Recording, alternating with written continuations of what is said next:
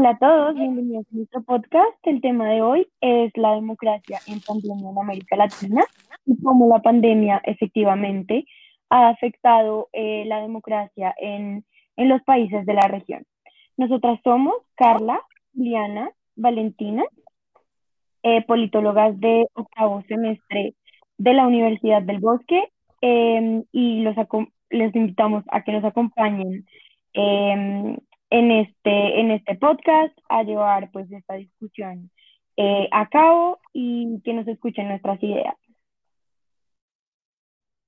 Para diciembre de 2019, la OMS reporta los primeros casos de un nuevo tipo de, neumonía desconocida hasta ahora en la ciudad de Wuhan, China. A, a mediados de, eh,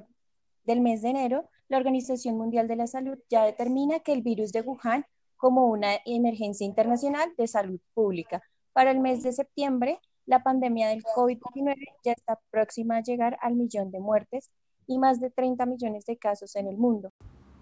Ahora bien, en lo que respecta a la afectación de la democracia por parte y como consecuencia de la pandemia, vamos a ver que el COVID-19 ha provocado una crisis para la democracia alrededor de todo el mundo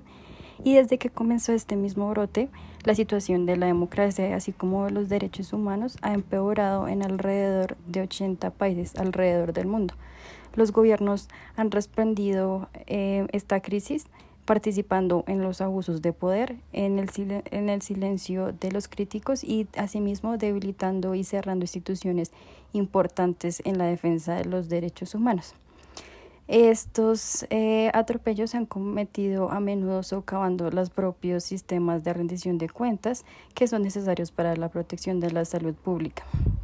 Asimismo, esta democracia no solamente se ha debilitado, sino que este problema es particularmente agudo en las democracias en lucha y en los estados altamente represivos.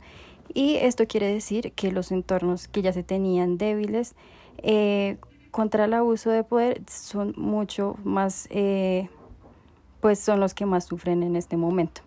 En ese sentido, pues las autoridades también han aprovechado las preocupaciones por la salud como un pretexto para cometer abusos contra los derechos humanos y contra las minorías, que son uno de los principales actores afectados en Latinoamérica. En ese sentido, eh, es importante tener en cuenta eh, cuáles son los indicadores políticos que se han visto afectados a través de la pandemia en Latinoamérica. Entonces, para eso queremos hacerle esta pregunta a Valentina, cuál es su opinión acerca de cuáles son los indicadores que han tenido una afectación mayor en Latinoamérica. Bueno, Carla, muchísimas gracias por esta introducción. Eh, bueno, ¿qué les digo? Desde la perspectiva de la ciencia política, eh, la pandemia ha permitido también evaluar las respuestas de diferentes líderes y de distintos tipos de gobierno a, pues, alrededor del mundo. Se ha analizado, digamos, por ejemplo, si los sistemas federales tienen más dificultades eh, para imponer medidas de contención de la pandemia. Eh, de hecho, han sacado estudios de lo que ha pasado en Estados Unidos, que igual, eh, pese a que el presidente de los Estados Unidos no, no Em, reaccionó, eh, digamos, a tiempo ante la pandemia. Igual el sistema federal eh, tampoco permitió que se llevara a cabo una política eh, pública de respuesta, digamos, integral. Em, digamos que también se, ha permitido revisar si los países con mayor capacidad estatal tienen, digamos, más éxito en el combate a la pandemia. Em, y digamos que uno de los temas más recurrentes ha sido también la comparación de respuestas al COVID-19 de países con regímenes autoritarios o híbridos eh, versus aquellos que tienen regímenes democráticos. Entonces, bueno, eh, de estos estudios se ha sacado principalmente la conclusión eh, de que en estos regímenes autoritarios o híbridos pues digamos que hay un peligro de mayor corrupción y de autocratización en ciertos países, así como un peligro de fortalecimiento de líderes o movimientos populistas, que justamente esto es más que todo el caso de, América Latina.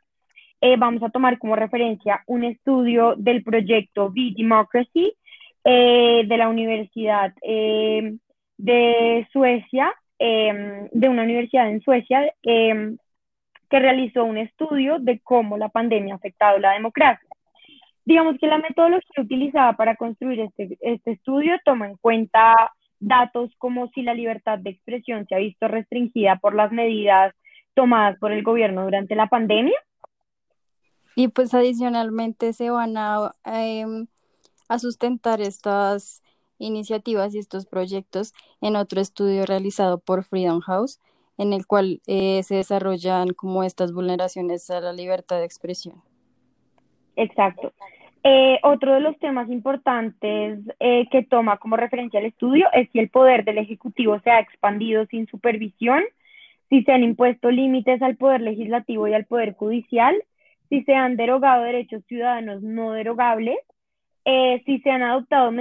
pues, medidas discriminatorias contra ciertos grupos.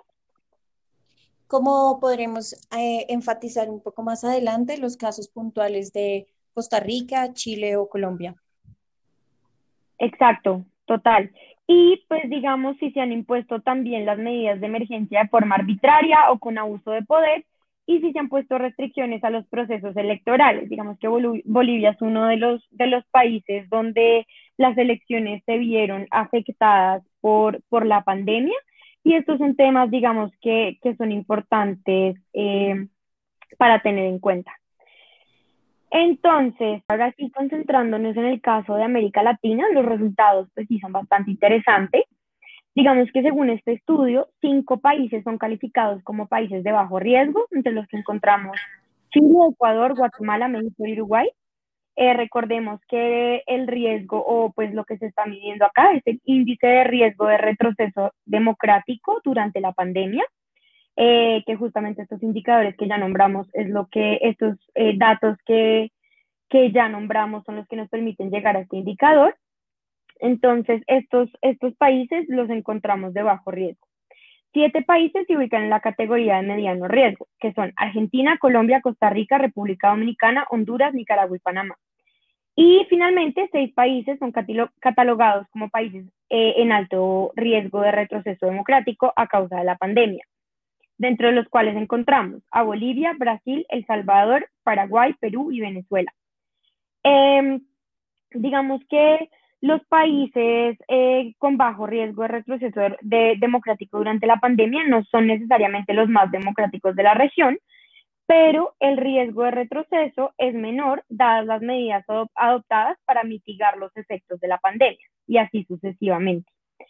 Em, más allá, digamos, del índice de retroceso democrático de D-Democracy, hay otras cuantitativas que nos permiten o que pueden ayudar a obtener una perspectiva comparada, que digamos, eh, entre las que encontramos, digamos, el tipo de liderazgo durante la pandemia. Entonces, se pueden revisar indicadores políticos como el índice de democracia liberal, el índice de retroceso democrático que ya vimos, la aprobación del trabajo del presidente durante la pandemia, que fue realizado mediante encuestas de Ipsos y Mitofsky 2020, y el apoyo a que el Ejecutivo cierre el Congreso, eh, que fue un estudio realizado pues, por la POP en 2019. Em, digamos que estos, estos datos nos permiten entonces llegar eh, a, una, a una conclusión bastante concisa sobre la afectación en América Latina de la pandemia y es que pues realmente muchos países 13, de hecho, de los países anteriormente nombrados se encuentran de medio a alto riesgo, eh, por lo que vemos que pues la región no ha, no ha, o con sus respuestas a la pandemia, no ha fortalecido la democracia, sino que por otra parte eh, la ha debilitado. Los datos que ha dado Valentina son muy interesantes y siguiendo como en esa línea y las problemáticas que ella ha mencionado, eh, me parece pertinente hacerte la pregunta, Juliana, de cuál es el elemento que tú crees que más ha afectado a esa democracia en Latinoamérica a causa de la pandemia. Ok, bueno, sí, muchas gracias por, la pregunta, Carla. Em, si bien, como tú misma lo afirmabas, los elementos que ha resaltado Valentina son unas variables como muy importantes para tener en cuenta, yo quisiera hacer énfasis puntualmente en uno, que para mí es realmente muy importante y es eh, las movilizaciones, las protestas sociales y pues el tema sobre la, libertad de expresión. Eh, es, es, válido resaltar entonces em, casos muy puntuales. Podemos ver el caso de Venezuela, caso de inclusive de Costa Rica en Centroamérica, el caso colombiano y, e inclusive eh, más recientemente el caso en Chile. Es importante entonces tener en cuenta que previo a las a, pues a esta situación de emergencia de salud pública de esta pandemia, eh, en Latinoamérica se venían desarrollando ciertas movilizaciones, movimientos sociales, protestas que buscaban pues la reivindicación de ciertos derechos fundamentales. En el caso de Colombia se buscaba pues protestar por las masacres hacia los líderes sociales. En el caso de Chile pues con medidas económicas y ahorita más recientemente tenemos en Costa Rica una serie de protestas que tienen como fundamento pues rechazar eh, préstamos que se piden pues eh, al Fondo Monetario Internacional para pues atacarlas o para pues apoyar estas medidas.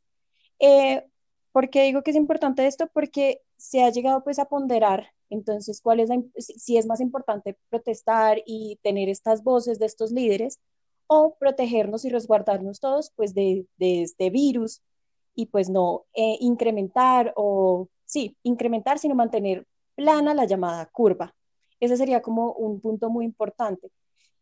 Que en ese afán de mantener plana la curva no se nos eh, convierta en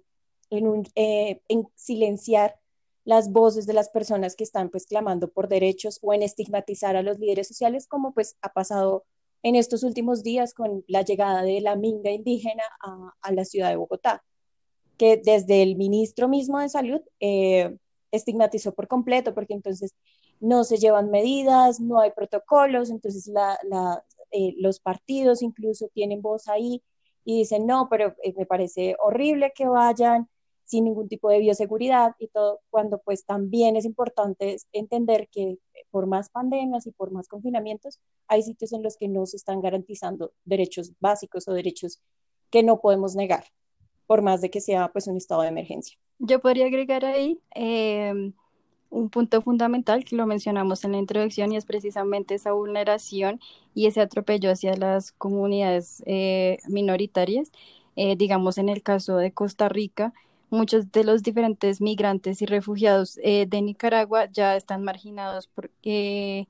y que trabajaban anteriormente en sectores como el agrícola, ya son considerados como un foco de propagación de, del virus precisamente y pues han adoptado mayores medidas digamos para esa para esa protección de, de la propagación que ha hecho que aumente como ese nivel de discriminación hacia las minorías. Ahora bien, este abuso de poder también se ha visto permeado por la falta de transparencia y la corrupción. Entonces, alrededor del mundo, tanto líderes autoritarios como aquellos elegidos de manera democrática no han sido totalmente sinceros sobre el impacto que ha tenido el coronavirus en los estados. Entre los diferentes investigadores de Freedom House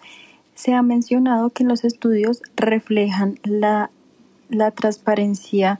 del gobierno y eh, la información sobre el coronavirus como uno de los temas de mayor preocupación entre la población civil. En ese sentido, también estas deficiencias de transparencia y la información oficial eh, que es otorgada por los gobiernos eh, es también un foco fundamental para países catalogados como no libres y, como parcialmente libres, según esta descripción también de Freedom House. En ese sentido, em, digamos que toda la población civil, eh, sobre todo en Latinoamérica, ha mostrado un gran escepticismo sobre la información que otorga el gobierno acerca de la pandemia y un alto porcentaje de eh, pues investigadores respecto al tema han dicho que este virus ha provocado en sí una,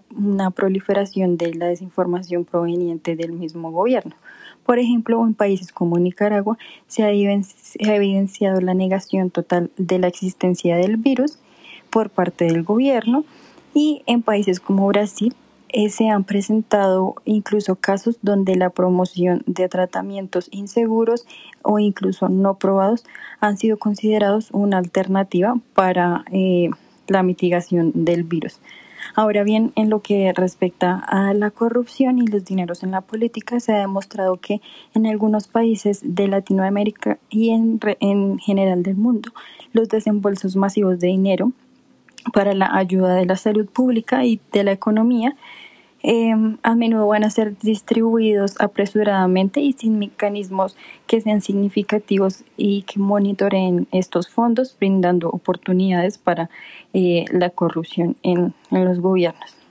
En ese sentido, a medida que se va propagando esta pandemia, la atención pública se va a desviar en, inevitablemente a otra parte, lo que va a permitir que haya una mayor cantidad de abusos que no sean capaces de controlar.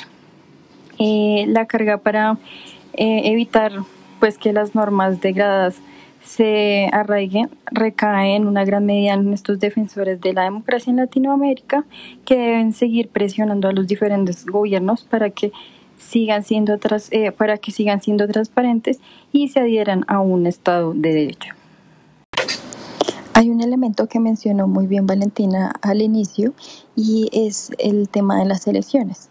Eh, alrededor del mundo hay varios países que en el año 2020 tenían su proceso de elecciones, pero pues dado al rápido inicio de la pandemia los graves, riesgos de salud que planteaba, eh, fueron aplazados eh, de manera irrazonable. Es decir, que no se pautaron como unas medidas ni estándares democráticos que permitieran que se llevaran a cabo nuevas elecciones pues en las condiciones pertinentes. en Latinoamérica, por ejemplo, habían dos casos en los cuales se iban a llevar a cabo, pues dos casos significativos en los cuales se iban a llevar a cabo elecciones eh, presidenciales. Uno es el caso de República Dominicana, en el cual se tomaron las medidas pertinentes eh, y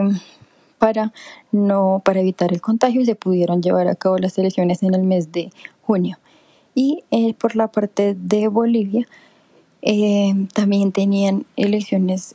presidenciales teniendo en cuenta pues que el gobierno en funciones debía servir de forma eterina después de las protestas que habían ocurrido el año pasado. En este momento, pues en este caso de Bolivia sí se presenta esa dificultad de que se pospusieron ya este proceso de elecciones eh, en tres ocasiones y que de manera arbitraria se acomodaron eh, impidiendo así que se llevaran a cabo unos correctos estándares democráticos.